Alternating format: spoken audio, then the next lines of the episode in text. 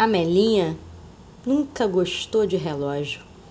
Quando a mãe ia dar bronca na menina, no mesmo minuto ela gritava: Pai! Em cinco minutos, lá estava a bicicleta, o sorvete de chocolate, o jogo de bonecas, a viagem para Disney. A Melinha nunca olhou para o relógio, afinal, seus desejos eram realizados num piscar de olhos. Até o dia em que ouviu seu primeiro não. Era seu primeiro dia de trabalho. Chegou atrasada. Nunca soube o que era ser atrasada. Tirando o pai, todo mundo reclamava, mas nada que uma gracinha de Amelinha não resolvesse no minuto seguinte. Estava meia hora atrasada e não entendia como alguém podia não rir de sua gracinha. O chefe não perdoou.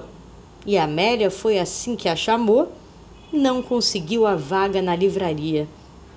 A vaga foi para Mário, que tinha a idade de Amélia e também já quis bicicleta, sorvete de chocolate, bonecos, viagem para Disney.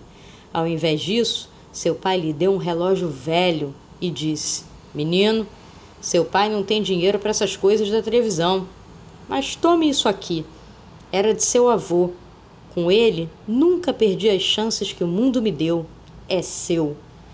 Mário recordava o feito quando o dono da livraria perguntou-lhe as horas. É a minha hora, seu Décio, é a minha hora.